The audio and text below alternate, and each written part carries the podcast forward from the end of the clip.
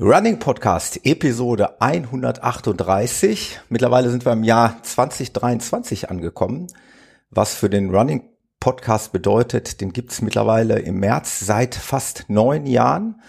Und wir gehen damit ins zehnte Jahr und ich bin sehr, sehr froh und glücklich, dass mich äh, in dieser ersten Episode des neuen Jahres ein Gast durch die Episode begleitet. Wir wollen äh, vorausschauen aufs Jahr, wir wollen rückwärts laufen, wir wollen vorwärts laufen, wir wollen Berge rauflaufen, flach laufen, all das, was unser Lieblingssport so mit sich bringt.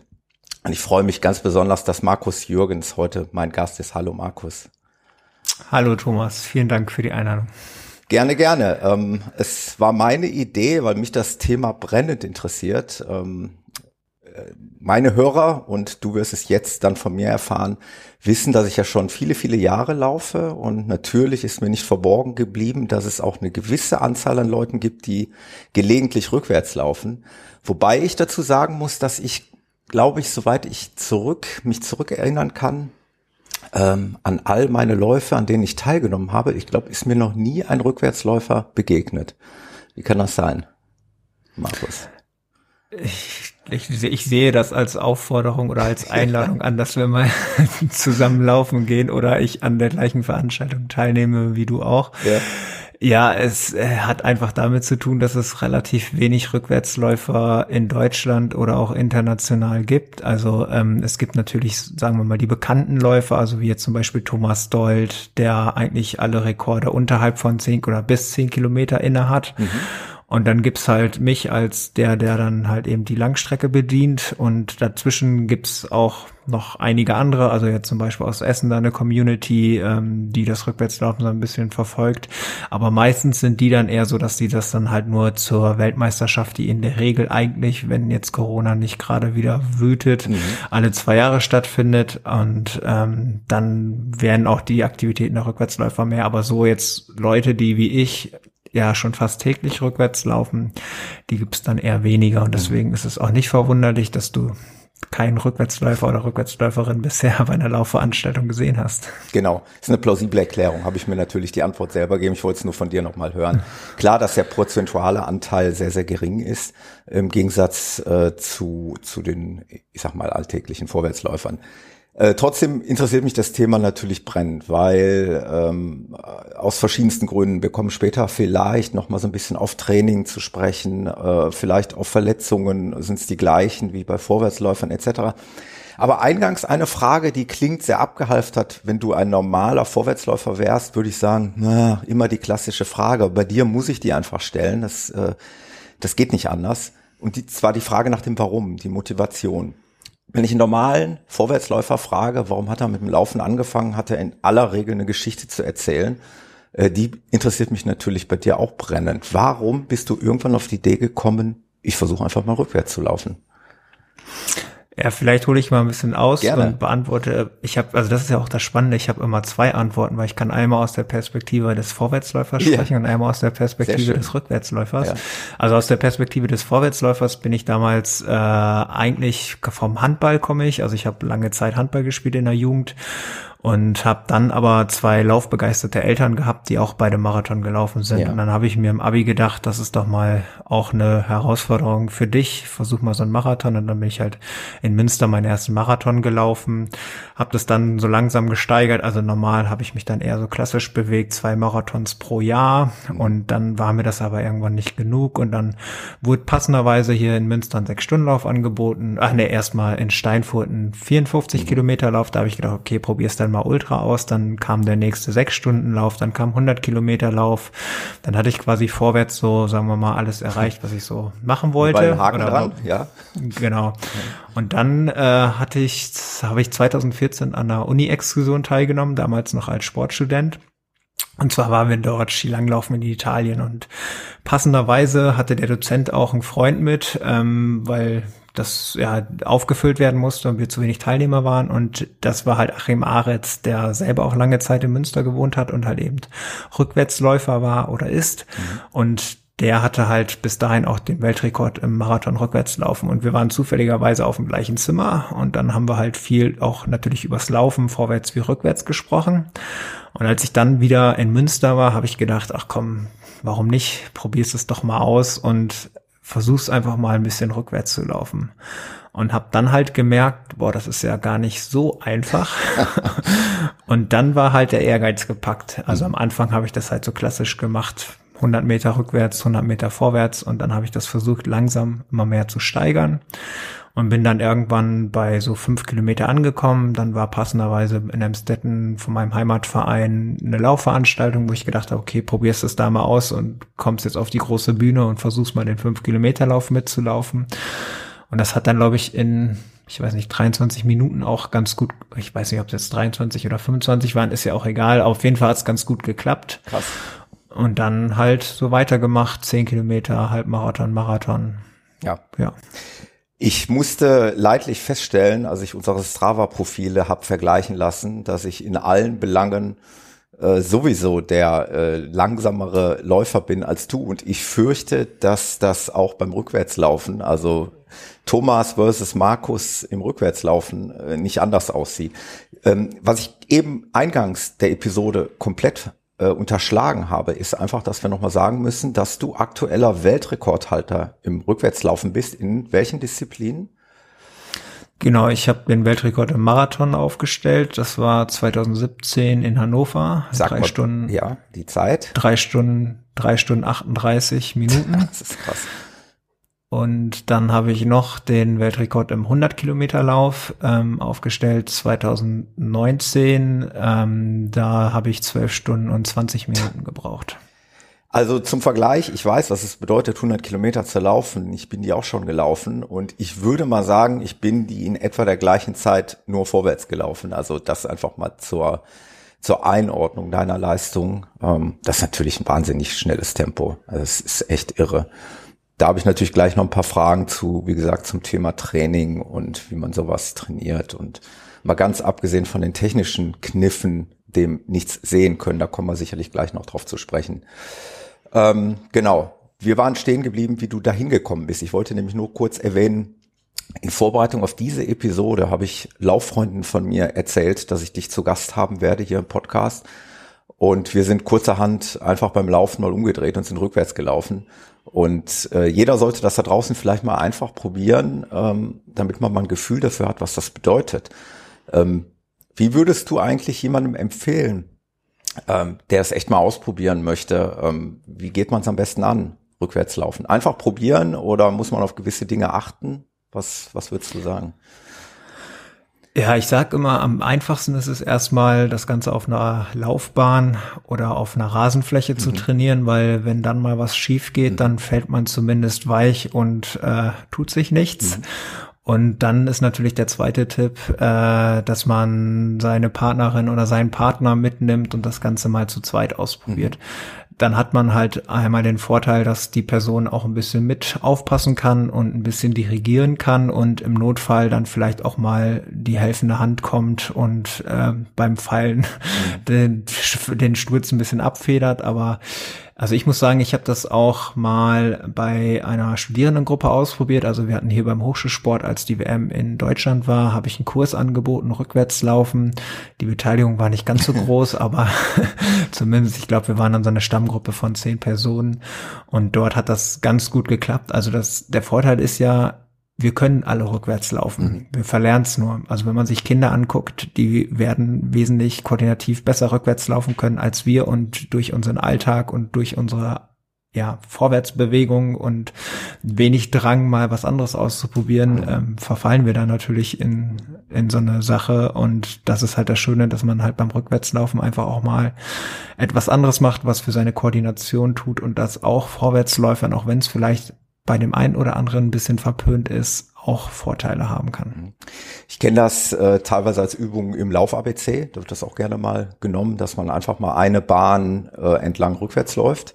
Das, wie du schon sagst, das ist mal ein bisschen Abwechslung, koordinativ, ein bisschen was Anspruchsvolles. Ähm, vielleicht steigen wir direkt doch mal ins, ins Thema ein, weil es mich echt interessiert. Ähm, wenn du solche Rekorde aufstellst und wenn du an Veranstaltungen teilnimmst, wirst du das sicherlich auch trainieren müssen. Wie sieht ein Trainingsalltag für den Markus Jürgens aus? Ähm, wie ist der Anteil rückwärts laufen, vorwärts laufen oder hängt es vielleicht ich gebe mir mal selber die Antwort, damit zusammen, welcher Wettkampf bevorsteht? Wie machst du das? Also ich muss erstmal sagen und da vielleicht die Illusion nehmen, ich bin ein schlechter Trainierer, weil ich einfach nach meinem Kopf trainiere. Ja, das, also ist, ich, das sind wir im gleichen Boot. Das ist schon mal sehr sympathisch, ja. Also ich, ich bewundere all die, die Trainingspläne verfolgen können oder die sich regelmäßig zu Intervallen äh, zusammen oder in Gruppen und Intervalle laufen und sich da Wahnsinnszeiten laufen. Aber das ist irgendwie nicht mein Ansatz. Also mein Ansatz ist nicht, dass ich einen Trainingsplan nachgehen muss und äh, an Tag X Leistung Y erbringen muss, mhm. sondern ich mache das halt alles nach dem Gefühl oder halt wie ich halt lustig bin und was ich, woran ich Spaß habe. Und da gilt halt vielleicht das auch ein bisschen selbstkritisch, mein Prinzip, äh, ja, alles und viel. Also ich laufe halt unglaublich gerne und ähm, habe halt dann das Problem, dass natürlich auch die Gefahr ist, dass man mal ins Übertraining kommt mhm. oder sich mal Sachen einfängt. Und ansonsten versuche ich halt, also jetzt gerade wie bei dem Marathon, dass ich mir dann natürlich im Training auch Wettkämpfe raussuche, wo ich dann schon mal einen schnellen Halbmarathon laufen kann und ähm, natürlich dann halt auch klassisch lange Läufe mache, aber ich gucke da jetzt wirklich nicht so sehr nach der Zeit und ähm, genau, also ich laufe halt vielleicht auch da sehr häufig mit meiner Frau zusammen ähm, und dann ist halt auch der Vorteil, dass sie, wenn wir jetzt beide vorwärts laufen würden, würde das nicht gut passen oder da muss ich mich halt sehr zurückhalten hm, und so passt es dann halt These. ganz gut. Ja. Ähm, wenn ich rückwärts laufe und sie vorwärts, wobei mittlerweile sie es auch nicht immer so schön findet, weil sie dann natürlich auch, ich sage mal, ja, du brauchst nicht aufpassen, ich kann auch alleine auf mich aufpassen, ja. du brauchst nicht für mich gucken, aber trotzdem guckt sie dann halt ja, auch so klar. ein bisschen mit oder ja. gerade wenn es jetzt in der Winterzeit dunkel ist, mhm. dann muss sie halt auch schon ein bisschen mitgucken. Mhm. Und bei solchen Laufeinheiten wechselst du dann auch gerne mal? Die Richtung? Also, dass du halb vorwärts, halb rückwärts läufst oder? Nee, nee. ich mache immer, wenn, dann laufe ich halt tatsächlich Einheit. nur rückwärts okay. oder nur ah, vorwärts. Ah, ähm, genau, also ich mache es dann halt tatsächlich so, dass ich jetzt zum Beispiel im Dezember habe ich immer so einen Adventskalenderlauf. Das heißt, ich laufe jeden Tag so viel Kilometer, der wievielte Tag gerade ist. Bist du ja auch Markus, genau. Habe ich gesehen. Wir, wir, müssen dazu sagen, wir kennen uns noch nicht sehr lange, wir haben uns über Instagram kennengelernt, aber ich glaube, der Hashtag Adventskalenderlauf hat uns irgendwie auch zusammengebracht. Ich habe es auch versucht, ich musste leider irgendwann aufgeben aus äh, anderen Gründen, aber ich habe gesehen, du hast es echt durchgezogen. Ne? Aber vorwärts oder rückwärts?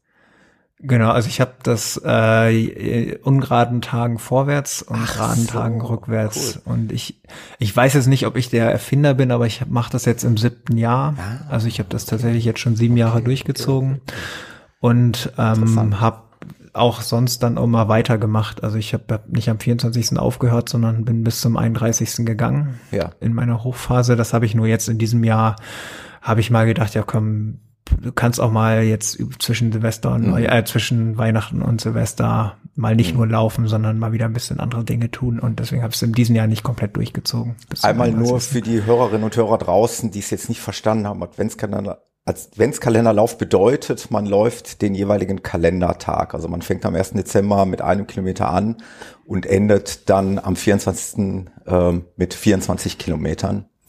Äh, das bedeutet natürlich, dass es hinten raus schon anspruchsvoll wird, weil man ohne Erholungstage immer irgendwie im zweistelligen Bereich unterwegs ist. Ähm, ja, ist auf jeden Fall auch eine Sache, die ich nächstes Jahr nochmal angehen möchte, in der Hoffnung, dass das Zeitmanagement da besser passt.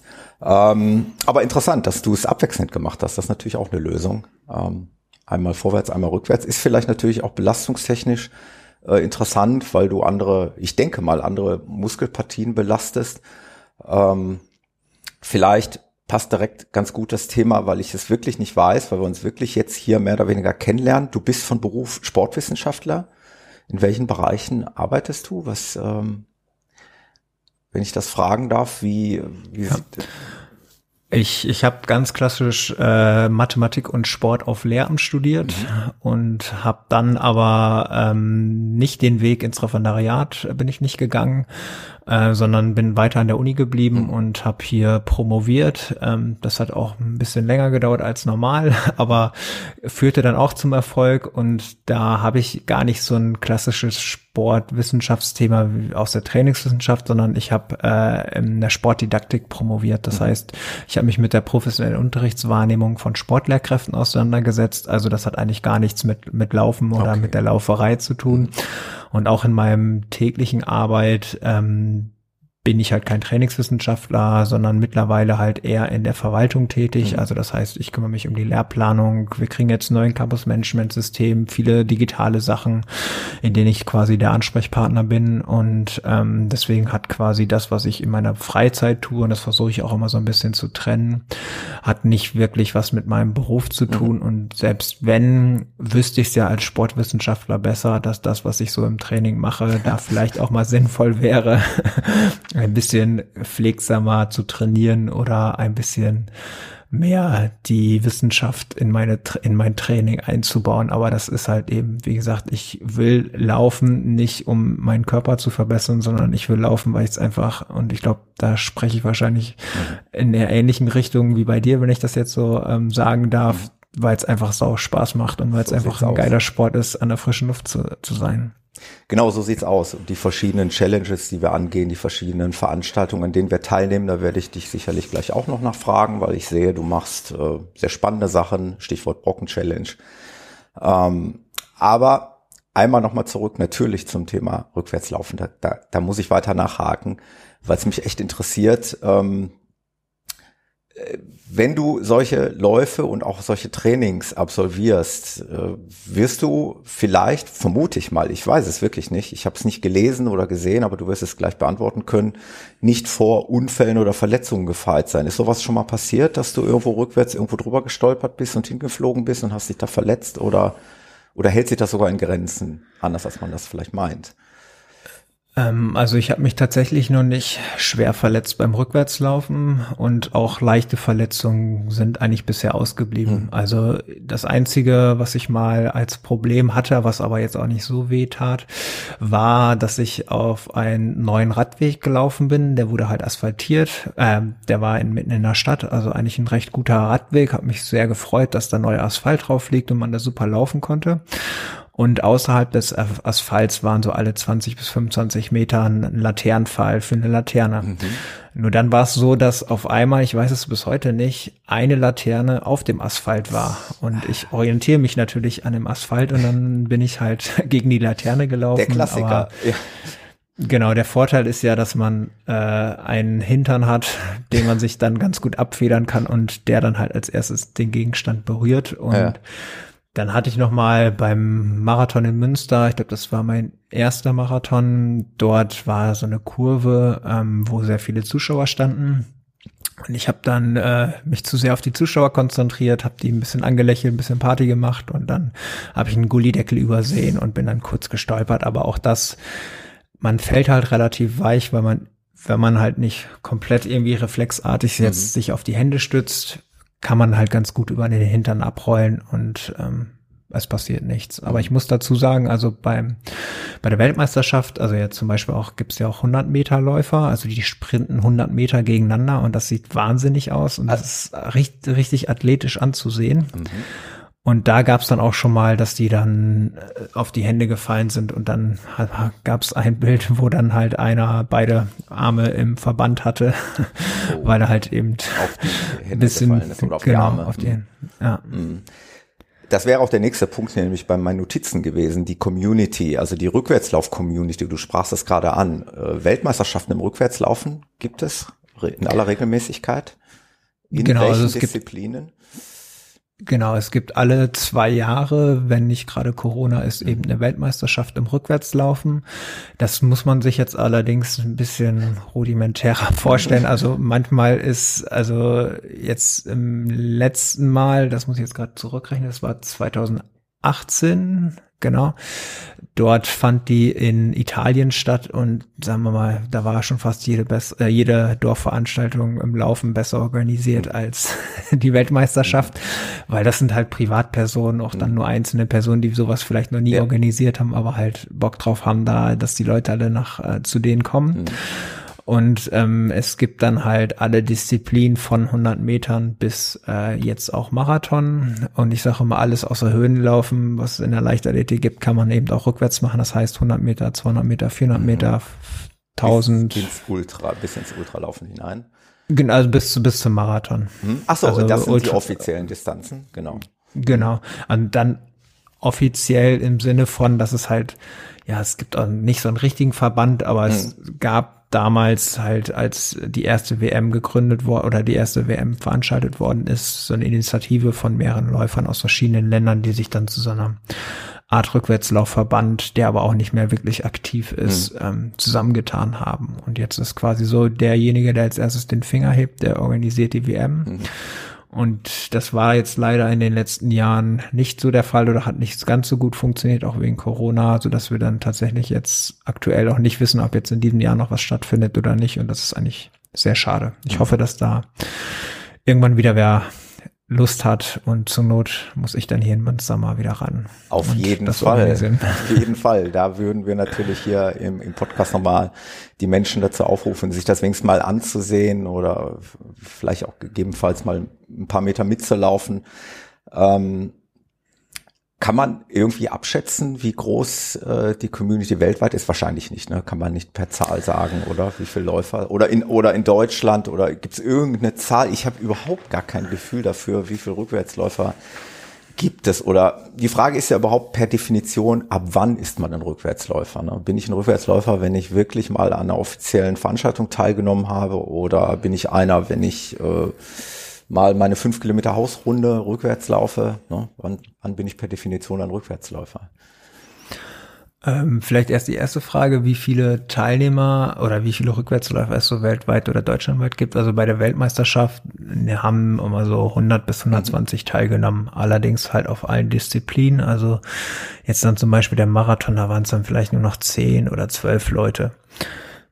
Und ähm, man muss dann aber halt, wie gesagt, wie ich es ja eben schon gesagt hatte, dass auch teilweise Leute sind, die dann nur für die WM trainieren und sonst eigentlich eher vorwärts laufen und halt im normalen Alltag eigentlich immer komplett vorwärts laufen und wenig rückwärts laufen. Und ähm, ja, dann ist jetzt wirklich, ich glaube, dass so in der Fülle an Kilometern, die ich halt so in den letzten Jahren gemacht habe, würde ich da schon fast sagen, dass ich aktuell vielleicht sogar weltweit einzigartig bin in der Weise, dass ich halt auch so viele Rückwärtslaufkilometer dann übers ganze Jahr verteilt ähm, mache. Also da sind mir jetzt zumindest nicht so viele Leute bekannt oder ich wüsste jetzt keine Person, die das ähnlich macht ähm, weltweit, die so viel rückwärts läuft. Und ob man jetzt, wann zählt man als Rückwärtsläufer? So what, also. Jeder so wie er mag, ne? Jeder genau. so wie er mag, ja. genau. Ähm, vielleicht ein ganz klein wenig, das wäre eher am Ende der Sendung noch gekommen, aber das streue ich schon mal einmal zwischen. Ich glaube, das ist kein Geheimnis, wenn man äh, verrät, dass du auch bei Strava zu finden bist. Ne? Also unter dem Namen Markus Jürgens in Klammern der Rückwärtsläufer würde man dich finden oder findet man dich und kann dir da so ein bisschen folgen. Die Frage, beziehungsweise das habe ich jetzt deswegen eingestreut, weil ich mir gleichzeitig die Frage gestellt habe, trackst du irgendwo deine rückwärts gelaufenen Kilometer versus vorwärts gelaufenen Kilometer? Machst du das zum Beispiel auf solchen Plattformen? Genau, also ich habe dann einfach den Trick gemacht, dass ich mir zwei Laufschuhe angelegt habe okay. oder drei sogar. Der ja. eine heißt Vorwärtsläufe, ja, okay. der andere heißt Rückwärtsläufe und der dritte heißt Wandern. Ja. Und dann markiere ich immer die einzelnen Schuhe und kann kann damit quasi sehen, ah. wie viele Jahreskilometer ich in etwa. Da, darf ich das fragen? Ist das ein Geheimnis? Oder dürfen wir es fragen? Was du zum Beispiel kannst du beliebig ein Jahr wählen, damit man mal so ein Gefühl dafür hat, wie viel läuft der Markus rückwärts und vielleicht auch vorwärts im Vergleich, äh, auch im Verhältnis, das würde mich auch sehr interessieren. Ähm, also ich kann es jetzt, glaube ich, in diesem Jahr nicht, ich habe tatsächlich nicht nachgeguckt, ja. ähm, weil es jetzt in diesem Jahr auch nicht so ein leistungsstarkes Jahr ja. war ähm, oder kilometermäßig starkes Jahr. Jahr zu, zu Aber ich glaube, dies, dies Jahr habe ich insgesamt 2000 Kilometer Laufkilometer. Also letztes Jahr 2022. Genau, mhm. genau. Ja. Und davon waren, glaube ich, so 700 rückwärts ungefähr. Krass. Oder 600. ja. Und ähm, muss aber dazu sagen, dass ich halt auch noch Rad fahre und mhm. wander. Da wäre ich auch noch drauf zu sprechen gekommen. Ja. Genau, ja. von daher. Ja, aber das, das sind auch nur Kilometerzahlen. Aber nur um das mal so ein bisschen ja. einzuvergleichen und vielleicht dann da auch eine interessante Zahl wie schnell ich so in etwa laufe oder auch der Vergleich, wie schnell laufe ich vorwärts, wie schnell laufe ja. ich rückwärts, weil, also wenn man jetzt nur die Marathonzeit, ist das natürlich erstmal ein Brett und sagt so drei Stunden 38, mhm. boah, das ist ja so unter vier Stunden, das ist ja so, sagen wir mal, für den Otto-Normalläufer erstmal so das, oder was, Otto-Normalläufer hört sich jetzt auch nicht sollte sich nicht so negativ anhören, nein, aber nein, das ist ja erstmal so für den im Volksmund weiß man, das ist so eine Grenze, oh, die ist, die ist schwierig zu knacken. Mhm. Und ähm, ich laufe aber halt auch einen Marathon vorwärts in zwei Stunden 56, also um das halt mal einzuordnen. Und ich sage halt immer so, im Training laufe ich ungefähr eine Minute pro Kilometer langsamer rückwärts, als ich vorwärts laufe. Interessant. Mhm. Also so Wohlfühltempo oder sagen wir mal ja. flotten, flotten langen Lauf in 4,30 könnte ich vorwärts, so das ist dann schon rückwärts 5,30 dann. In genau, 5,30 bis 6 Minuten, das ist dann, das kann ich dann gut durchhalten. Ja, also wärst du ein prima Laufpartner für die meisten von uns äh, im, im Rückwärtslaufen. Das heißt, du könntest uns prima im Rückwärtslaufen begleiten, zumindest die meisten von uns. Es gibt ja immer schnellere und es gibt auch langsamere Läufer. Spielt ja auch im Allgemeinen keine Rolle. Ähm, weil du es eben auch schon mal gesagt hast, du läufst gerne in Begleitung, zum Beispiel mit deiner Freundin oder läufst auch mal vielleicht mit, mit Lauffreunden. Ähm, du hast es zwar schon mal eben angedeutet, ich frage es trotzdem nochmal, wie, wie geht das dann ab? Zählt mir dir dann immer irgendwelche Hindernisse oder drehst du dich permanent um? Wie, wie macht ein Rückwärtsläufer das? Scannst du alles aus dem Augenwinkel oder drehst du den Kopf komplett um? So weit wie es geht? Wie, wie, wie macht man das? Genau. Also wenn ich, wenn ich alleine laufe, suche ich mir natürlich auch erstmal Strecken, die quasi jetzt nicht so sehr verwinkelt mhm. sind. Also ich wohne hier in Münster, ist ja sowieso alles flach, ähm, in Kanalnähe und in Riesefeldnähe. Also wir haben da so ein super schönes Naturschutzgebiet, wo es sehr viele geradeauspassagen gibt, wo am Kanal jetzt gerade ein Radweg neu gebaut wurde, prima mit einer weißen Linie am Rand. Da mhm. kann ich halt äh, theoretisch drei Kilometer lang einfach nur geradeaus rückwärts laufen und brauche mich eigentlich gar nicht umdrehen. Man neigt natürlich trotzdem dazu, sich ab und zu umzudrehen. Es kann sich ja auch mal was ändern. Es könnte plötzlich doch aus, warum auch immer, aus einem kleinen Seitenweg eine, eine Omi plötzlich da langlaufen, ne, die geräuschlos plötzlich da erscheint. So als Beispiel. Ne? Also Radfahrer, ja, hört man auch wahrscheinlich erst, wenn es zu spät ist. Ne? In der Hoffnung, dass die einen dann sehen. Genau, ja. genau. Und das ist halt eben der Vorteil, dass klar, wenn ich mich dann umdrehe, dann scanne ich natürlich jetzt auch nicht die ersten fünf Meter, sondern mhm. versuche schon mal weit zu gucken, dass ich halt schon mal weiß, okay, da kommt dann die Person. Das heißt, da müsste ich mich kurz vorher noch mal kurz umdrehen, damit ich die auch der Person ausweichen kann. Und ansonsten, und da muss ich natürlich auch erstmal alle Leute, die mich so beim Rückwärtslaufen sehen, loben. Natürlich passen die auch auf mich auf. Also das ist natürlich, also ich würde es jetzt nicht, wie gesagt, jedem empfehlen, dass jetzt alle nur noch rückwärts laufen, dann klappt es auch nicht mehr. Aber dadurch, dass ich halt noch so eine Seltenheit habe und die Leute das dann auch erstmal interessiert und äh, deswegen auch achtsamer sind, ähm, kann ich damit halt ganz gut leben und bin bisher auch noch nicht gegen Personen oder so gelaufen. Und man entwickelt halt auch so eine Art siebten Sinn. Also dadurch, dass ich halt natürlich nicht sehen kann, muss ich mich auch auf andere Quellen meines Körpers verlassen. Und zum Beispiel kannst du auch gerne mal ausprobieren. Wenn du eine Kurve läufst, mhm. dann merkst du das eigentlich auch an der Fußstellung, ob die Kurve nach rechts oder links geht oder den Kurvenverlauf kann man quasi eigentlich mit der, mit den Füßen fühlen und mhm. das kommt mir beim Rückwärtslaufen dann natürlich zugute. Mhm dass ich dann halt darauf mehr achte und dann eigentlich mein Sehorgan nicht immer permanent brauche. Und ansonsten, klar, gucke ich halt immer nicht jedes Mal komplett äh, nach hinten, mhm. sondern guck so, so einen halben Meter, auch wenn man so quasi nach unten guckt, mhm. ähm, sieht man dann dadurch halt auch ein bisschen was. Mhm. Eine brennend heiße Frage natürlich, die ich auch noch notiert habe, ist, ähm, wenn wir mal beim Thema Weltrekord im Rückwärtslaufen sind oder auch meinetwegen andere Marathonveranstaltungen. Da reden wir jetzt von Veranstaltungen, du hast jetzt häufiger schon mal Münster erwähnt. Ich bin im Übrigen vor, also vorletztes Jahr auch den Münster-Marathon gelaufen als Pacer für vier Stunden. Eine super schöne Veranstaltung, weil eine super schöne Stadt, ist ja klar. Mhm. Ähm, aber die Frage, die ich mir stelle, ist, wenn der Markus jetzt da an der Startlinie steht als Rückwärtsläufer inmitten von tausenden anderen Läufern, wie funktioniert das da? Ja, da ist es so, dass natürlich erstmal die Startphase die schwierigste Phase ist, weil das da ja noch relativ eng zusammen ist und da muss ich dann halt schon aufpassen, da muss ich mich dann eigentlich auch schon permanent fast umdrehen, um nicht in Füße zu laufen oder nicht gegen andere Läuferinnen und Läufer zu das ist laufen. Ja vorwärts schon eine, eine Herausforderung, da unfallfrei rauszukommen. Genau, und ich habe Entschuldigung, kein Problem. Ich habe dann den Vorteil dass meine Frau dabei ist und mhm. mich quasi mit dirigiert. Also die okay. passt dann halt noch so ein bisschen mit auf. Und wir haben uns dann halt bei solchen Laufveranstaltungen verständigt, dass ich ja eigentlich umdenken muss. Das heißt, mein rechts ist ihr links. Mhm. Das heißt, ich muss es genau andersherum oder sie sagt es mir dann immer genau andersherum an, damit ich nicht noch umdenken muss und so. direkt reagieren das ist kann. auch anspruchsvoll. Und also für sie ist das. Für sie ist es anspruchsvoll, also, ja. Auf jeden Fall. Also sie muss halt, die kann da jetzt nicht komplett auf Anschlag laufen, weil sie sich ja noch so konzentrieren ja. muss. Und äh, sie ist ja quasi meine Lebensversicherung. Also ja. ohne sie hätte ich diese Zeit auch nicht laufen können, ja. weil ich dadurch ja natürlich den Vorteil habe, dass ich mich nicht permanent umdrehen muss und das äh, jedes Umdrehen äh, reduziert natürlich ein bisschen die Geschwindigkeit. Ja. Ähm, gibt es von den Veranstaltern oder, oder anders gefragt, äh, muss man sich beim Veranstalter diesbezüglich anmelden oder macht man das einfach nicht? Man läuft einfach rückwärts. Ähm, es ist jetzt vielleicht ein super hinkender Vergleich, aber ich könnte zum Beispiel nicht bei jeder Veranstaltung mit einem Hund laufen. Ähm, oder mit einem Kinderwagen oder wie auch immer. Muss man das irgendwie anmelden oder meldest du das an? Oder meinst, sagst du, äh, Laufen ist Laufen, ist egal, ob ich vorwärts oder rückwärts laufe. Oder ist es, Entschuldigung, bevor du ausholst, oder ist es vielleicht sogar so, dass das für die Veranstalter super interessant ist? Mensch, da ist mal jemand, der macht's mal anders und nimmt das vielleicht für sich auch gleich als Zugpferd hier, ist ein Rückwärtsläufer.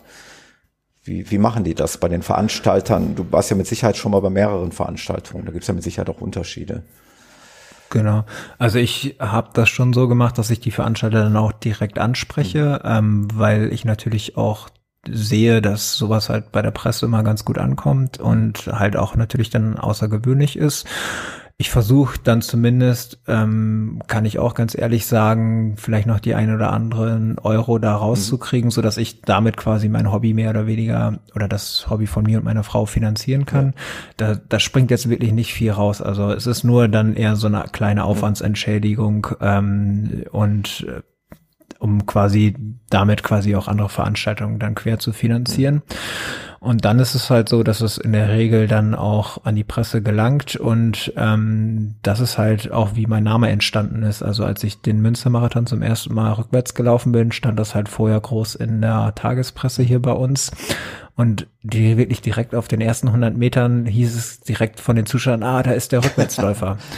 und da habe ich gedacht, ja, das passte dann einfach so, dass ich mich dann ab dann halt einfach der Rückwärtsläufer genannt hat, äh, ja. genannt habe. Und daran merkt man mal, klar, ähm, es ist etwas Außergewöhnliches und das nehmen die Leute halt gerne an und dann kann man natürlich auch, vielleicht kommen wir gleich nochmal drauf, so ein bisschen kritisch darauf gucken, dass dann kommen dann natürlich auch Leute und sagen, ja komm, musst du jetzt dieses Alberne machen, warum läufst du jetzt rückwärts, bist du ein Aufmerksamkeitsdefizitmensch mhm. und willst jetzt einfach diese Aufmerksamkeit erlangen.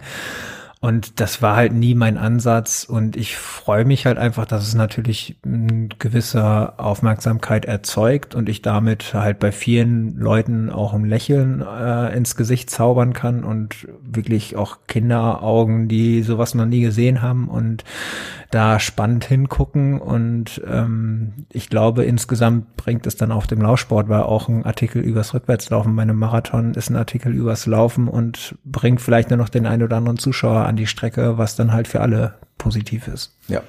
Ich habe das in einem äh, Internetartikel über dich gelesen, dass es dir total fern liegt, äh, deine vorwärtslaufende Konkurrenz zu provozieren. Ne? Das hast du gerade zum Ausdruck gebracht und das äh, nimmt dir mit Sicherheit hier auch jeder 100 Prozent ab, weil wir wissen alle, die wir diesen Sport so lieben, jeder sucht auf seine Art und Weise irgendwie eine Challenge. Äh, der eine läuft 50 Kilometer im Kreisverkehr, das habe ich auch neulich gesehen. Das kann man machen. Äh, ich bin auch schon mal auf einer äh, Hofeinfahrt einen Marathon gelaufen, also zigtausend Mal immer die gleiche Strecke. Und wieder ein anderer äh, läuft jeden Tag die Streak Runner, die hatten wir ja auch schon hier im Podcast. Und es gibt dann eben denjenigen, der möchte gerne rückwärts laufen. Und ich denke, das sollte man nicht als Provokation sehen, sondern einfach als Leidenschaft. Und es ist deine Art, eine Challenge zu suchen und zu finden. Und ähm, ja, es ist mal was anderes, wie du gesagt hast. Ich äh, würde es gerne mal sehen. Wobei natürlich, und das kommt in dem Artikel auch rum, es ist natürlich für viele Leute oftmals frustrierend, ne? wenn man sich jetzt überlegt, du läufst einen Marathon und dann wirst du von einem Rückwärtsläufer überholt, der lächelt dir ins Gesicht im Vorbeilauf. Was hast du da schon für Kommentare gehört? Ähm, ja, also so direkte Kommentare dann eher selten, Ihr aber ja halt face auch so. To face. Jeder Läufer, der vorwärts läuft, sieht ja seinen Gegenüber nicht. Maximal, wenn man zur Seite schaut. Aber du siehst den dann immer direkt ins Auge. Und ich sag dir, das, das ist, das ist das schönste Bild, was ich von einem Marathon kriegen kann, weil ich, ich sehe halt am Anfang, äh, im Start sich in die freudigen Augen ja. und sehe so dieses Kribbeln, ah, gleich geht's los. Mhm. Und dann habe ich ja quasi wirklich 42 Kilometer lang, dass ich die Reaktion oder die Menschen sehe, wie sich dann natürlich auch ihre Gesichtszüge verändern, ja. wie mehr Schweiß im Gesicht steht ja. und wie dann die Gespräche vielleicht ab Kilometer 30 dann doch weniger werden und dann spätestens, wenn der Mann mit dem Hammer kommt, wo dann vielleicht auch die ein oder andere Träne im Gesicht ist und dann aber halt im Ziel natürlich die pure Freude überwiegt. Und diese Perspektive auf einen Marathon ist einfach eine wunderschöne. Und ähm, Klar, als Rückwärtsläufer fällt man auf, aber man hat dann auch den Vorteil, dass man mit den Leuten ins Gespräch kommt. Also ich sehe sie dann ja und ja. ich sehe auch ihre Reaktion lange und ich kann mich dann auch während des Marathons laufen super mit denen unterhalten. Ja. Und ähm, vielleicht ist das auch ein bisschen Abwechslung für die und ja ich hoffe, wie gesagt, dass es halt, ähm, und ich glaube, die meisten fassen es dann auch so auf, ich will damit nicht provozieren, ich will jetzt nicht irgendwie zeigen, so hier, ich, ich bin einfach noch mal besser, ich, ich laufe rückwärts, mhm. sondern für mich ist es einfach, mir macht Spaß und ich habe da pure Freude dran, so wie andere vorwärts laufen. Deswegen lasst uns doch einfach in der Gesellschaft auch mal die Leute akzeptieren, jeder so wie er will. Gut, guter Appell, auf jeden Fall. Ähm, das sollten wir auf jeden Fall mitnehmen. Wobei ich mir ziemlich sicher bin, dass die meisten äh, der Community draußen, die meisten der Läufer das eben auch so sehen. Ein paar Querulanten gibt's immer, das ist klar. Die blenden wir jetzt an dieser Stelle einfach mal aus. Das ist ja selbstverständlich. Ich mache einen Haken an dieser Marathon-Laufgeschichte. Ähm, aber über ein Thema müssen wir natürlich auch noch sprechen, weil ich es eben eingangs schon sagte, ich habe es auch schon mal gemacht, ich bin schon mal 100 Kilometer vorwärts gelaufen. Ich weiß, was das bedeutet. Das war für mich, ich bin ja sicherlich nicht einer der, der krassesten Ultraläufer. Ich kenne so viele in meiner Blase, die noch viel, viel mehr laufen, auch viel weiter laufen und viel schneller. Trotzdem waren die 100 Kilometer für mich äußerst anspruchsvoll und herausfordernd. Ähm, jetzt hast du das schon mal rückwärts gemacht. Äh, Punkt eins würde mich interessieren, war das eine offizielle Laufveranstaltung oder war das ein privat von dir organisierter Lauf? Ähm, das war eine offizielle Laufveranstaltung, das war der WAIW Ach, in Essen. Ja, also ja, das war übrigens mein einziger bisher 100 Kilometer Lauf, den ich gelaufen bin, der war auch beim WHIW. Bei mir war es 2017, wann war das bei dir? Der Rückwärtslauf-Weltrekord? Ähm, der Rückwärtslauf war 2019. Ah, zwei Jahre später. Wir, wir, könnten uns sogar 2017 gesehen haben, weil mein ja. erster 100 Kilometer Lauf war halt auch beim WHIW. Es und, könnte, könnte sogar in dem Jahr gewesen sein. Und ich glaube, ich war auch 2019 da. Ich habe nämlich mal 100 Kilometer Bike and Run mit einem Kumpel gemacht. Das ist die Veranstaltung, wo man sich ein Fahrrad teilt. Hm. Mit, also einfach ja. mal für die Hörerinnen und Hörer da draußen. Man hat eine 100 Kilometer Strecke. Äh, man nimmt einen äh, befreundeten Läufer mit und nimmt ein Fahrrad dazu und man kann beliebig oft, äh, einer fährt und einer läuft, man kann beliebig oft wechseln. In aller Regel hat man eine feste Strategie. Wir hatten damals eine 5 Kilometer Wechselstrategie und haben da diese 100 Kilometer absolviert. ich vermute mal, dass wir dann sogar im gleichen Jahr da irgendwie am Start waren. Ähm, ja, und 2017, wie du gesagt hast, wahrscheinlich dann auch, wenn du da schon ja. warst.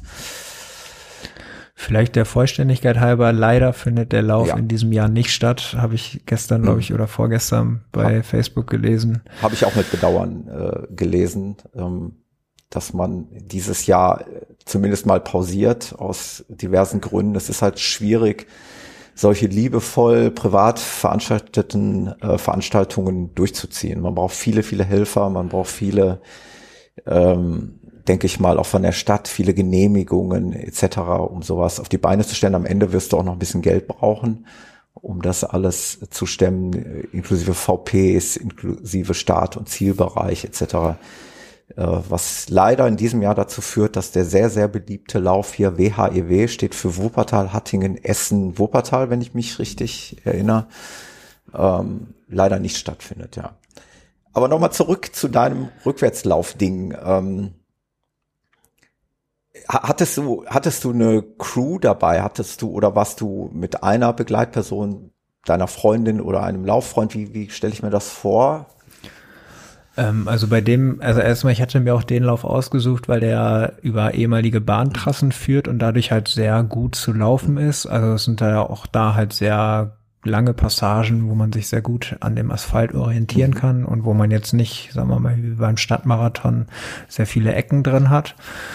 Und ähm, in dem Fall ähm, war es so, dass mich ein alter Triathlon-Lauffreund begleitet hat, ähm, der Peter Knein, der mich auch bei meinem allerersten Marathon begleitet hat. Äh, den hatte ich damals über einen Facebook-Aufruf gefunden. Und zwar ähm, hat er mich dann laufend begleitet und meine Freund, meine Frau, die damals noch meine Freundin war, also wir haben jetzt im 2022 geheiratet, deswegen lege ich noch Wert darauf, Frau zu sagen. Herzlichen Glückwunsch, kann man dann noch sagen. Danke. Und äh, sie ist mit dem Fahrrad nebenher gefahren, ja. weil sie zwei Wochen später oder drei Wochen später an einem doppelten Ironman teilgenommen hat. Also sie ist halt auch sehr sportverrückt ah, ja. oder okay. mag auch diese langen Distanzen. Ja. Und ansonsten war es noch so, dass die Zeitschrift Runners World damals so einen Lauftraum ausgerufen hat und dann wurde ich halt von 361 Grad, äh, ne, heißt jetzt 361 oder 361 ist richtig. 361. Liebe Grüße an Martin äh, Mensch, der diesen Podcast ja auch liebt, ja. Genau, und die haben, haben mich dann so ein bisschen da unterstützt. Das heißt, da war noch eine Fotografin von da und die haben auch nachher einen schönen Artikel darüber geschrieben. Ja, sehr schön, sehr interessant. Ja, und wie, wie, wie war das bei dem 100 Kilometer Lauf? Erzähl noch mal so ein bisschen. Wie macht man das? Äh, was war zum Beispiel deine längst trainierte Distanz im Rückwärtslaufen, um an diesen 100 Kilometern teilzunehmen? Oder hast du es einfach auf dich zukommen lassen? Äh, ich muss gerade selber überlegen. Ich, wahrscheinlich habe ich in dem Jahr noch einen Sechs-Stunden-Lauf rückwärts gemacht. Könnte sein, dass ich da noch an einem sechs Stunden auf rückwärts vorher teilgenommen habe oder zumindest an einem 50er. Ah nee, Entschuldigung, stimmt, jetzt weiß ich's. Ähm, ich habe vorher den Grüngürtellauf gemacht. Das war für mich so, Grüngürtel fand ja jetzt auch dieses Wochenende statt in Köln. Genau. Einmal den Grüngürtel entlang, 62 Kilometer. Und äh, den habe ich quasi so als Testlauf genommen, habe gedacht, wenn ich die 60 Kilometer schaffe, dann werde ich auch irgendwie die 100 Kilometer schaffen. Und das hat im Februar da ganz gut geklappt. Und ähm, dann habe ich einfach im Training weitergemacht. Mhm. Und wie gesagt, nicht großartig unterscheidet sich ja das Training eines Ultraläufers wie von einem Marathonläufer, also schön lange Läufe am Wochenende. Mhm. Und was mir halt auch, glaube ich, zugute kommt, sind halt die langen Radfahrten. Also ich fahre auch mal ganz gerne 200 Kilometer am Stück oder so, wo man dann halt den Kopf komplett ausschalten kann. Und das wirkt sich auch positiv, denke ich mal, aufs Rückwärts- und Vorwärtslaufen aus. Mhm. Und bei dem Lauf selber ähm, war es natürlich so, äh, ich, ich habe gerade irgendwie das Gefühl, als wäre wär das ein anderer Mensch, der das damals gemacht hat, weil es schon so weit weg ist. Du schaust auf einen Rückwärtsläufer von außen. Ja, äh, äh, wie, wie bei einem Ultra, vielleicht kann man da auch jetzt sagen, warum ich so gerne solche Veranstaltungen laufe. Ähm, man orientiert sich eigentlich immer von Verpflegungspunkt zu Verpflegungspunkt mhm. und freut sich immer, was für Leckereien dort aufgetischt werden. Und das ist für mich eigentlich immer so die Motivation. Ich gucke halt nicht jetzt, oh, wie viel Kilometer habe ich noch vor mir ähm, oder in dem Fall dann ja hinter mir, sondern ähm, was ist der nächste Verpflegungspunkt, wann ist der in etwa? Und dann freue ich mich, dass es da wieder was Leckeres, Kuchen oder ein Stückchen Kuchen oder ähnliches gibt. Und ähm, so hangel ich mich dann von VP zu VP und das ist halt irgendwie auch natürlich der Unterschied zu jetzt zu einem normalen Stadtmarathon, dass man dort halt eine bessere Verpflegung in der Regel hat und dass man halt auch landschaftlich natürlich ein bisschen was erkunden kann und ähm, das reizt mich halt an diesen Veranstaltungen. Zustimmendes Nicken des Podcasters. Ich äh, musste zustimmend nicken bei beim Thema Verpflegungspunkte. Das ist genau der Punkt. Äh, zumal ich immer nicht müde werde zu sagen, dass diese Ultraläufe ja prinzipiell auch etwas gemütlicher sind. Jetzt bist du da zwar Weltrekord gelaufen, hattest vielleicht auch vor, eine bestimmte Zeit zu knacken, mhm. keine Ahnung. Aber in aller Regel, wenn man äh, einen Marathon läuft, dann ist man doch schon so ein bisschen unter Zeitdruck. Ne? Marathon bedeutet mhm. immer irgendwelche Zeiten, ob es jetzt unter vier Stunden ist, wie du es eben gesagt hast, oder dann 3,45 und ich habe hier auch schon mal oft genug erwähnt, bei 100 Kilometer interessiert es am Ende keinen mehr, ob du da elfeinhalb Stunden, zwölfeinhalb ja. Stunden oder ne, das ist dann klar, wenn man dann irgendwann in der Lage ist, unter zehn Stunden, meinetwegen vorwärts 100 äh, Kilometer zu laufen, dann ist das sicherlich auch eine magische Marke. Aber im Allgemeinen geht's gemütlicher und entspannter auf Ultraläufen zu und man hetzt sich nicht so. Und ne? man bleibt auch mal an den VPs stehen, verpflegt sich ordentlich und hetzt da nicht so vorbei. Äh, das macht, glaube ich, den großen Unterschied. Und ich schätze mal, dass das beim Rückwärtslaufen ähm, adäquat eben auch so ist. Genau, also ist die Zeit vorher der Weltrekord im Rückwärtslaufen auf 100 Kilometer lag irgendwas bei 17 Stunden Ach, oder, 5, oh. oder 15 Stunden. Also ich wusste, wenn ich durchkomme, ja. egal wie ich laufe, und dann wird das schon klappen, dass ich den ja. breche. Also das heißt, da war jetzt nicht so, dass ich ähm, Angst haben musste, dass das nicht klappt. Mhm. Also das war eigentlich eine relativ sichere Sache. Und ähm, dann ja. hatte ich mir natürlich aber trotzdem so eine ungefähre Zielzeit, mhm. so unter 13 Stunden vorgestellt. Und das hat ja dann auch ganz gut. Oder ich hatte, glaube ich, erstmal nur gedacht, unter 14 Stunden, aber mhm. es war dann schnell, konnte man sehen, dass das klappt doch so. Wie wird das protokolliert, Weltrekord? Ähm, wie, wie, wie kann man das, ähm, man muss, muss das irgendwo melden, denke ich mal, ne? oder wie funktioniert das? Genau, also es gibt halt den Unterschied, dass es einmal natürlich den Guinness World Record mhm. gibt. Da also müsste jemand ja vor Ort sein wahrscheinlich, ne? Genau, also das ist halt ein bisschen strenger. Man muss das notarial beglaubigen lassen oder braucht dann halt einen Kampfrichter, der das alles, der dann, ähm, das der dann dabei ist und das kostet dann noch Geld, wenn man das einreicht. Mhm. Und da habe ich gedacht, was will ich? Also mhm. bringt mir nichts. Ja. Und bei, bei, uns Rückwärtsläufern ist es so, dass wir ähm, bei ähm, worldrecords.org ähm, eigentlich alle unsere Rückwärtsläufe gelistet haben und das macht ein Deutscher, ähm, Herr Lange. Dem schickt man dann halt ähm, einmal eine Veranstaltungswebseite, wo halt drin ist, dass da 100 Kilometer gelaufen werden, dass das vermessen ist.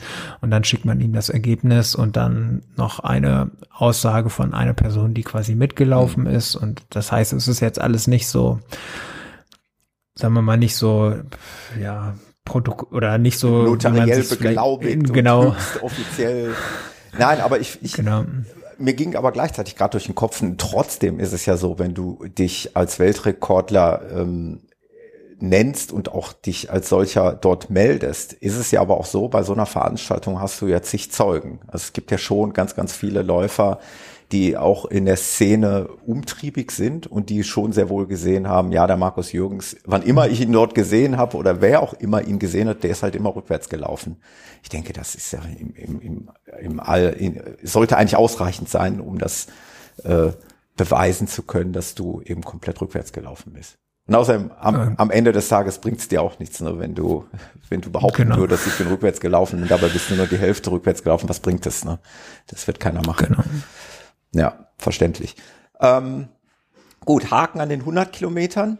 Ähm, eine Frage noch, aber auch da habe ich mir die Antwort schon selber gegeben. Ich möchte es nur mal von dir hören. Ähm, vielleicht habe ich mir auch eine falsche Antwort gegeben, möglich.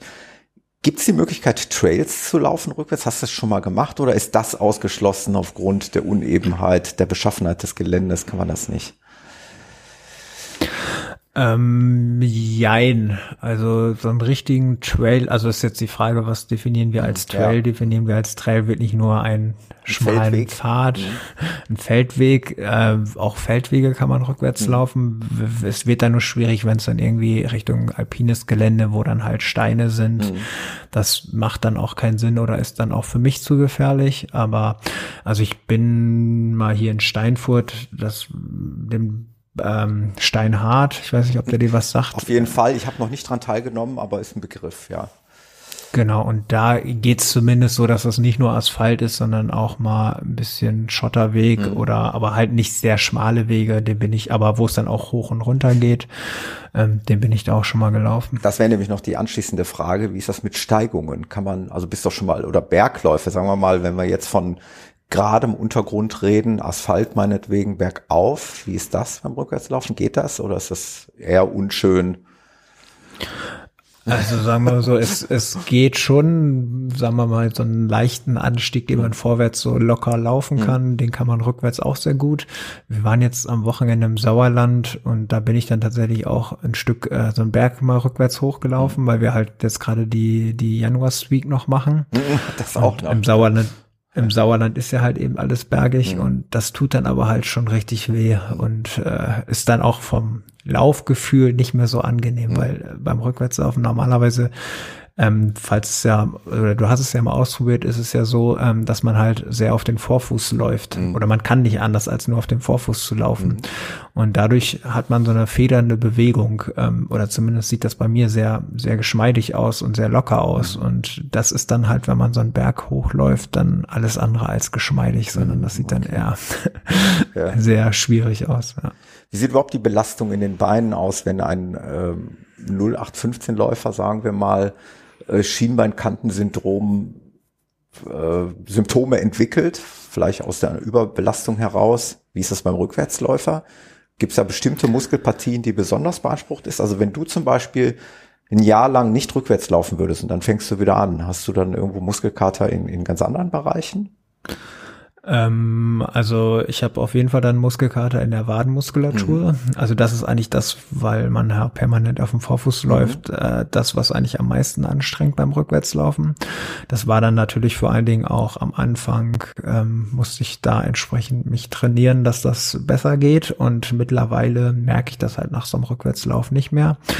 Und dann, was man dadurch so ein bisschen Problem hat, dass man halt sehr auf dem Vorfuß läuft, habe ich ab und zu so ein bisschen unter dem C, dass da mal mal ein bisschen was zwickt. Also wenn ich dann zu lange laufe, da, das sieht man auch an meinen Laufschuhen, die haben im C-Bereich doch einen sehr starken Abtrieb mhm. oder eine sehr starke Einwölbung, ähm, weil sehr viel Belastung dann halt über diesen großen C ähm, geht. Mhm. Auch eine sehr, sehr gute, jetzt hast du gerade noch ein neues Thema mit aufgebracht, ähm, Thema Laufschuhe. Hat man da spezielle Anforderungen oder ist das jetzt, wäre das jetzt übertrieben zu sagen, ja, ich muss da irgendwie ganz spezielle Dämpfungseigenschaften des Schuhs äh, haben. Wie ist das da beim Rückwärtslaufen? Also hast du vielleicht tatsächlich bestimmte Paar Schuhe, die du nur fürs Rückwärtslaufen einsetzt, weil du sagst, die sind dafür besser geeignet als fürs Vorwärtslaufen? Oder gibt's das nicht? Kannst du jeden Schuh sowohl vorwärts als auch rückwärts laufen? Äh, ich kann auf jeden Fall jeden Schuh vorwärts wie rückwärts laufen. Ich mache es auch, weil natürlich beim Vorwärtslaufen ein anderer Abtrieb ist als beim Rückwärtslaufen. Mhm. Das heißt, ich kann meine Schuhe auch ganz gut bis zum Ende durch ja, genau. gleichmäßig ablaufen. Sehr gut, ja. Und ähm, dann gilt natürlich halt möglichst wenig Sprengung. Ähm, ja. Dann ist es ein bisschen einfacher, weil man sonst halt diese schwere Kante, äh, die schwere Ferse noch so äh, mitschleppen ah, muss. Okay. Ähm, Genau. Und ansonsten, also ich laufe halt im Alltag eigentlich auch nur komplett mit Barfußschuhen und entsprechend auch bei Laufschuhen habe ich alles mit großer Sohle, mhm. mit kleiner Sohle, ähm, unterschiedliche Modelle. Ich bin da eigentlich äh, relativ mhm. schmerzlos, was Schuhe angeht. Also habe auch wenig Probleme mit, mit Blasen und selbst wenn ich mal Blasen habe, dann überlaufe ich die und dann äh, gehen mhm. die wieder weg. Mhm. Okay, ich würde sagen, wir machen mal langsam einen Haken ans Rückwärtslaufen von Markus Jürgens, weil das ist nämlich, äh, es wäre eine Schande, wenn wir nicht auch übers Vorwärtslaufen sprechen. Du hast es kurz angedeutet, du hast äh, ziemlich starke Marathonzeiten auf die Beine gestellt, aber du hast auch Bock auf Trails und, und andere Dinge. Erzähl mal so ein bisschen was, was so deine Highlights sind, äh, die du im Vorwärtslaufen absolviert hast. Ähm, ich würde, glaube ich, sagen, jeder Lauf war bisher ein Highlight, weil sich halt so von der Reihenfolge einfach gut gesteigert hat und die Schritte nicht, nicht zu intensiv waren. Also ich bin halt, wie gesagt, damals angefangen mit so einem 54er beim Steinhardt, dann sechs Stunden Läufe in Münster, die auf verschiedenen Kaserngeländen mhm, stattfinden. Da war ich das auch schon. War, mhm. Das war eine super Veranstaltung oder waren super Veranstaltungen. Dann, wie gesagt, der 100 Kilometer Lauf in äh, Wuppertal dann ging's weiter, jetzt muss ich gerade überlegen, genau, dann kamen die 24-Stunden-Läufe, auch eine interessante Geschichte, weil einer aufmerksam geworden ist auf uns Rückwärtsläufer und hat uns dann angeboten, dass er einen Spendenlauf macht, also die mhm. Regner 24-Stunden-Spendenläufe und hat gesagt, so, für jeden Kilometer, den du laufst, zahle ich 50 Euro. Mhm. Und da war natürlich der Ehrgeiz geweckt mhm. und ähm, da waren wir dann halt die letzten fünf Jahre, glaube ich, mhm. ähm, und sind da jedes Jahr wieder um den Gebelsberg gelaufen. Also auch da war es mit Steigung, also war eine 2,4 Kilometer Runde, glaube ich, mit, äh, ich glaube, was waren das, 80 Höhenmeter oder so pro Runde. Und ähm, dann habe ich halt gemerkt, okay, 24 Stunden am Stück geht auch. Da sind wir damals also bin ich mit meiner Frau gelaufen und wir haben uns das aufgeteilt, aber ich habe die meisten, also ich glaube, wir hatten dann insgesamt 127 Kilometer in 24 Stunden und ähm, sie ist dann davon, glaube ich, 20 oder 30 Kilometer gelaufen mhm. und ähm, das eben alles rückwärts. Und dann kam als, würde ich ja sagen, bisher mein größtes, oder nee, dann kam noch der ähm, in All, im Allgäu, der Panorama mhm. Allgäu Marathon, heißt der Panorama Allgäu? Allgäu Panorama Marathon, mhm. so heißt der. Also 70 Kilometer, ne, 63 oder 65 Kilometer sind es, glaube ich.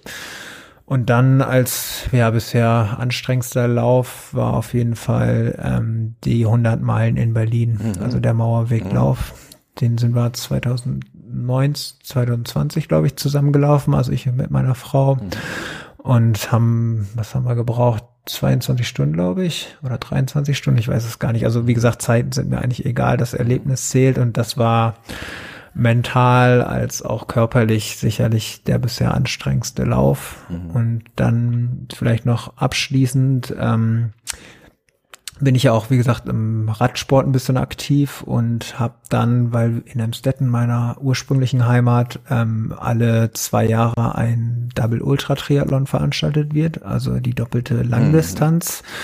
Das heißt 7,6 Kilometer schwimmen, 360 Rad und dann noch 84 Kilometer laufen, also zwei Marathons. Das und das habe ich auch 2017 gemacht. Das war so mein bisher Highlight-Jahr, wo ich dann halt den Marathon-Weltrekord aufgestellt habe. Da war ich halt topfit in dem Jahr und da bin ich dann halt noch diesen doppelten Ironman in 23 Stunden, 50 Wahnsinn. Minuten oder so gemacht. Also das war bisher, also ab jetzt geht's nur noch bergab. Ich fürchte nicht. Ich glaube nicht. Ich glaube, du stellst dein Licht da etwas unter den Scheffel. Ich kann es mir nicht vorstellen. Du bist ja noch relativ jung. Sag mal bitte einmal ganz kurz, wie alt du bist, wenn ich das fragen darf. Ich bin 35. Ja, da, da, da geht noch einiges, denke ich mal. Ähm, wo wir vielleicht jetzt schon bei einer der letzten Fragen hier im Cast sind, die Frage, die ich eigentlich auch jedem Gast stelle, stellen muss, weil es mich einfach auch interessiert und was jetzt äh, passend zu der Jahreszeit ist. Wir sind im Januar, sogar Anfang Januar eigentlich noch. Ähm, was liegt als nächstes an? Was, was hast du noch vor? Hast du bestimmte Dinge auf dem Schirm? Und noch die direkt die zweite Frage, dann hast du noch ein bisschen was zu erzählen hier. Wo können wir den Markus vielleicht äh, im kommenden Jahr mal rückwärts laufen sehen? Ist das, steht das schon fest? Gibt es da schon Termine? Ähm, also als nächstes Vorwärts-Highlight ähm, steht jetzt die Brocken Challenge an. Mhm. Da wurden wir glücklicherweise wieder ausgewählt. Also Brocken Challenge geht von Göttingen hoch auf den Brocken. Also den, der Brocken ist auf 1000 Meter Höhe. Das heißt, insgesamt läuft man, was war das, irgendwie 80 Kilometer mit ungefähr 1900 mhm. Höhenmetern. Und halt im Februar ist es dort auch mal nicht ganz so mhm. angenehm auf dem Brocken. Also wir haben den im letzten Jahr durften wir zum ersten Mal dort teilnehmen. Da war es allerdings noch Corona-bedingt andersrum. Also wir sind den Brocken runter bis nach Göttingen. Mhm. Aber da waren halt die ersten 30 Kilometer war Schnee und das war richtig schön Super zu laufen und äh, genau, aber halt auch, also ich liebe halt einfach solche Landschaftsläufe. Ja. Das steht halt Mitte Februar an. Mhm. Und ansonsten habe ich bisher noch nicht so wirklich geplant. Mir schwebt vor, eventuell noch einen Rückwärtsmarathon mal wieder zu machen. Mhm. Da habe ich aktuell Enschede in Planung, weil das würde vom zeitlichen Rahmen ganz gut passen. Und da würde ich vielleicht versuchen, nochmal Richtung Weltrekordzeit zu laufen. Da müsste ich jetzt mal Kontakt mit den Veranstaltern aufnehmen, weil ich kann mir vorstellen, die Holländer sind ja auch sehr laufverrückt, mhm. dass das eine ganz nette Sache oh, werden ja. würde dort in Enschede. Die machen ja sowieso immer Party und dann als Rückwärtsläufer kann man da, glaube ich, äh, ganz gut was rausholen und äh, würde sicherlich eine schöne Veranstaltung dort sein. Mhm. Und dann findet ähm, der Double Ultra Triathlon in Amstetten wieder statt. Normalerweise bin ich ja eigentlich im Orga-Team, aber ich bin mir noch nicht sicher, ob ich jetzt organisiere oder dann doch oder lieber doch selber teilnehme. Aha weil das juckt einfach in den Fingern. Das ist einfach ein äh, super, eine super Veranstaltung und dann als Lokalmatador dort äh, zu sporteln ist einfach eine super Sache. Also kann ich jeden auch nur empfehlen, vielleicht kleiner Werbeblock. Wir haben noch Gerne. Paar Plätze zu vergeben. Das heißt, wenn ihr Lust habt und vielleicht, also ihr solltet schon mal vorher einen Ironman gemacht mhm. haben, aber der Sprung vom Ironman zum doppelten Ironman ist nicht so groß, wie man es vielleicht befürchtet, weil auch da gilt halt, ähnlich wie bei den Ultralaufveranstaltungen, das sind familiäre Veranstaltungen, da kommt es nicht so sehr auf die Zeit an und ihr habt insgesamt 34 Stunden Zeit für den Doppelten und das ist eine schöne Sache. Es hört sich tatsächlich erstmal brutal an, vor allen Dingen für jemanden, der äh, prinzipiell nichts mit Schwimmen am Hut hat. Also das sollte man schon drauf haben. Ähm, ich bin ja noch Mitglied in einem anderen äh, Cast, im Endurance Talk Podcast. Da haben wir gesagt, Austauschsport, alles außer Schwimmen, weil wir sind nicht so die Schwimmer. Äh, Radfahren, ja, das macht jeder von uns gerne. Ich habe im Übrigen auch ein Gravelbike und fahre sehr, sehr viel, oder na, viel wäre übertrieben, aber fahre gerne mal Rad. Äh, laufen, aber Schwimmen ist eben das große Thema. Aber wenn man es kann, warum nicht? Dann kann man auch einen, einen doppelten Ironman absolvieren. Ich kenne durchaus in meiner Blase auch äh, Leute, die das schon gemacht haben und die da regelmäßig dran teilnehmen. Ähm, ja, macht das, probiert das, wenn das, wenn ihr euch dazu berufen fühlt und wenn das könnt, dann macht das auf jeden Fall. Und ansonsten natürlich auch gerne als Zuschauer vorbeikommen. Äh, ist auch so, die Leute brauchen Anfeuerung, ähm, ja. um ins Ziel zu kommen. Und ist auch als Zuschauer eine sehr schöne Sache, weil das halt alles an einem Ort zentriert ist, weil wir halt ähm, da halt nicht jetzt 360 Kilometer durch Deutschland fahren, sondern halt auf einer 5 Kilometer Runde die Radrunde zum Beispiel ist oder der Marathon, äh, die zwei Marathons auf einer 1 Kilometer Wendepunktstrecke. Also man hat dann halt auch als Zuschauer immer wieder die Möglichkeit, die Athleten anzufeuern. Hm. Ja, sehr schön. Ja, das ist immer wichtig, weil was nützt dir das, wenn die Radfahrer wie du schon gesagt hast, ewig weit wegfahren und man die nicht mehr zu Gesicht bekommt. Ist natürlich dann gut organisiert dass da ein bisschen Action ist. Ähm, werden wir dich auch beim Münstermarathon sehen, in irgendeiner Art und Weise? Oder dieses Jahr eher, kannst du das noch nicht sagen? Also sonst fiel der Münstermarathon immer mit diesem 24-Stunden-Spendenlauf zusammen, ähm, am, am gleichen Wochenende da, da, aber die Veranstalter gewechselt haben, wissen wir noch nicht, ob wir das vielleicht auch nutzen, um mal wieder am Münstermarathon mhm. teilzunehmen. Also das kann ich mir schon vorstellen, weil, also wir haben jetzt ein Haus in Münster, also wir sind hier jetzt fest verankert. Oh, ähm, ja da müssen wir auch mal wieder ein bisschen Münster was, was zurückgeben. Ja, sehr schön. Ähm, abschließend vielleicht noch, wenn jetzt die Leute Geschmack bekommen haben und sagen, Mensch, ich möchte gerne ein bisschen was mitbekommen über den Markus, über seine Rückwärtslauf-Challenges, Veranstaltungen, Weltrekordversuche etc., dann wollen wir jetzt nochmal eine Bühne bieten für das, wie wir dich finden. Magst du mir da helfen? Also wir beide haben uns gefunden über Instagram. Da nennst du dich The Backwards Runner, immer mit Unterstrich geschrieben. Genau. Auf Facebook heiße ich der Rückwärtsläufer. Ansonsten gibt's mich auch auf YouTube, beziehungsweise habe ich da halt zum Beispiel von dem Weltrekord in Hannover ähm, ganz schönes Video zusammengestellt, ähm, wo man das mal sehen kann. Und ansonsten kontaktiert mich über die sozialen Medien. Ich bin natürlich auch mal gern bereit, über meine Sachen zu erzählen oder auch mal, also habe ich auch schon gemacht, mal so kleinere Workshops veranstaltet für Laufvereine, für Lauf, Laufvereine, die mhm. mal das ausprobieren wollten. Und ähm, ich bin, ich freue mich immer wieder, wenn es begeisterte Menschen gibt, die sich halt auch so in so einer Randsportart, nenne ich es jetzt mal, widmen und es mal selber ausprobieren und ja, da einfach Gefallen dran finden. Deswegen werde ich all diese Social Media Links in den Show Notes verlinken, also inklusive deinem Strava-Profil. Das hatten wir ja eben auch schon erwähnt. Dort, genau, den Namen hatte ich schon genannt. Werde diese drei äh, Links, wie gesagt, verlinken und dann kann man dich dort finden und gegebenenfalls kontaktieren.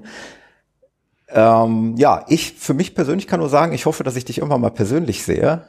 Äh, am liebsten, ehrlich gesagt, mal rückwärts laufend. das ist, das ist ja doch irgendwie was Besonderes. Äh, wahrscheinlich äh, würdest du in einer Masse von zigtausend Leuten vorwärts natürlich auch weniger auffallen. Da verschwimmt das ja alles so in einer Masse. Das ist natürlich dann schon was Besonderes, wenn man das vielleicht mal, wenn man dich mal rückwärts laufen sieht. Ich hoffe, dass wir uns da irgendwo mal treffen bei irgendeiner Veranstaltung. Und ansonsten wünsche ich dir, ähm, ach so, im Übrigen, das wollte ich noch ganz kurz erwähnt haben. Du hattest mehrfach deine äh, jetzige Frau, früher Lebensgefährtin, Freundin, jetzige Frau erwähnt, die ist auf ähm, Insta auch zu finden als Retro Running Girl, ist auch eine sehr sportliche Frau. Ähm, ihr macht sehr, sehr viel zusammen, das sieht man dann auf euren Profilen. Könnt ihr auch gerne mal draufklicken. Und dann hoffe ich, dass ich euch irgendwo mal wieder sehe äh, im Real Life, weil so weit sind wir nicht auseinander. Äh, das sollte eigentlich irgendwann mal passen. Und ich danke dir ganz, ganz recht herzlich, Markus, für die Zeit, die du dir genommen hast. Ich fand das ein super spannendes Thema. Das war ein großer Wunsch von mir, da mal drüber zu sprechen, weil wir jetzt schon alles hatten. Und ich hatte schon zig äh, vorwärts Menschen hier, aber noch nie einen rückwärts laufenden. Das war wirklich Premiere. Und vielen, vielen Dank für die schöne Zeit. Hast du noch irgendwas, was ich vergessen habe? Ähm, vielleicht nur ist jetzt äh, nicht mit viel Vorbereitung entstanden, was ich jetzt so sage, aber ähm, wir sind ja jetzt quasi auch am Anfang des Jahres und da sind halt auch viele, die dann so Challenges yeah. und vielleicht dann auch jetzt gerade erst neu mit dem Laufen anfangen und ähm, vielleicht da meine Tipps. Ähm, versucht halt euch an Personen zu binden, also wie jetzt zum Beispiel ich mit meiner Frau, das klappt halt super, wenn wir einfach beide laufen gehen zusammen und äh, es muss ja auch nicht zehn Kilometer sein, sondern gestern sind wir auch nur vier Kilometer gelaufen und konnten uns dann aber halt abends, nachdem beide von der Arbeit wiedergekommen sind, einfach über den Tag unterhalten und auch dann im entspannten Tempo. Also ähm, verfolgt nicht unbedingt Trainingspläne, sondern macht euch lieber eher so eine Challenge, wie was weiß ich, ich laufe jetzt mal zweimal die Woche oder einmal die Woche und versucht euch da dann halt irgendwie mit anderen Partnern das zu verbinden und bleibt einfach beim Sport und vielleicht auch, wenn ihr wirklich merkt, boah, Laufen ist gar nichts für mich, dann sucht euch eine andere Sportart. Also ich kann jeden verstehen, der immer sagt, boah, wie hältst du das aus, zehn Stunden am Stück zu laufen? Dann sage ich ja, wieso? Ich mache mir da keine Gedanken drüber. Für mich ist das einfach pure Freude und für andere ist es dann halt pure Freude, vielleicht zwei Stunden hinterm Ball herzurennen. Deswegen bleibt einfach sportlich, egal was ihr macht. Und ähm, ja, das ist mein, mein Tipp. Das ist ein super Schlusswort, Markus. Das hätte ich schöner nicht sagen können. Ich danke dir recht herzlich nochmal für deine Zeit und viel Spaß weiterhin bei unserem Lieblingssport und viel Erfolg und bis bald. Danke dir. Ja.